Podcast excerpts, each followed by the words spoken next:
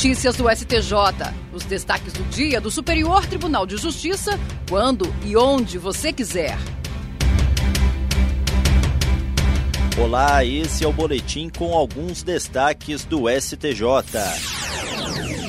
A primeira sessão do Superior Tribunal de Justiça decidiu que as execuções fiscais da União ajuizadas antes da Lei 13.043 de 2014 devem permanecer na Justiça Estadual. A decisão foi tomada na análise do incidente de assunção de competência 15, em que o colegiado fixou a tese de que o artigo 109, parágrafo 3 da Constituição Federal, com redação dada pela Emenda Constitucional 103 de 2019, não promoveu a revogação da regra transitória prevista no artigo 75 da Lei 13.043 de 2014. O relator, ministro Mauro Campbell Marques, lembrou que havia uma divergência de interpretação entre os tribunais regionais sobre a questão.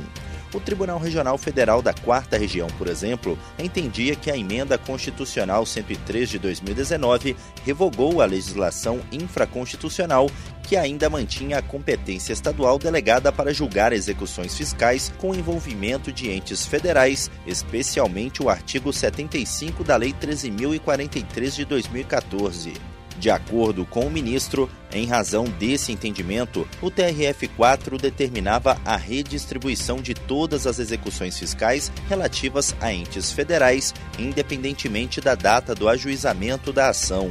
Essa posição, segundo o ministro, divergia dos tribunais regionais federais da primeira, segunda, terceira e quinta regiões. Para o ministro, o simples fato de a emenda constitucional 103 de 2019 ter limitado a uma única hipótese a possibilidade de competência federal delegada não demonstra incompatibilidade entre a regra transitória relativa à execução fiscal, sobretudo porque a respectiva regra era prevista no inciso 1 do artigo 15 da Lei 5010 de 1966, cuja revogação ocorreu em 2014.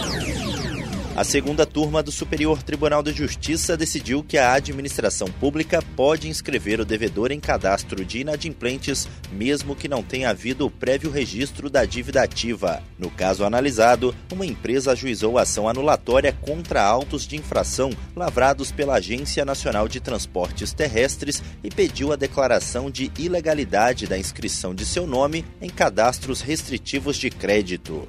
Em primeiro grau, o tribunal determinou a retirada do nome dos cadastros de inadimplentes, decisão que foi mantida pelo Tribunal Regional Federal da Segunda Região. No STJ, o colegiado da segunda turma deu provimento ao recurso da ANTT e reformou o acórdão.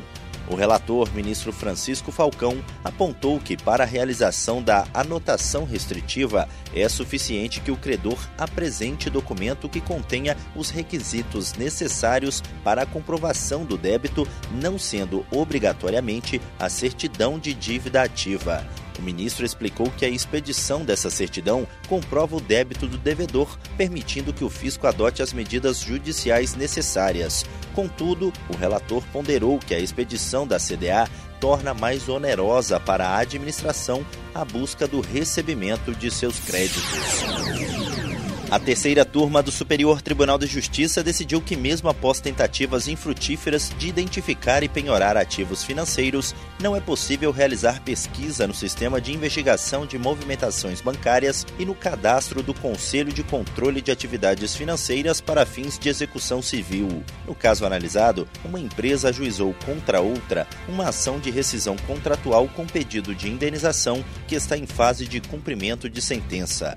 O juízo indeferiu o pedido da autora para que fossem feitas pesquisas de bens da executada nos sistemas de cadastro geral de clientes de instituições financeiras e no sistema de investigação de movimentações bancárias do Banco Central e no COAF, vinculado ao Ministério da Fazenda. O Tribunal de Justiça de São Paulo manteve a decisão. No STJ, a empresa credora sustentou que o indeferimento das medidas vai contra os princípios da duração razoável do processo, da proporcionalidade, da razoabilidade e da eficiência.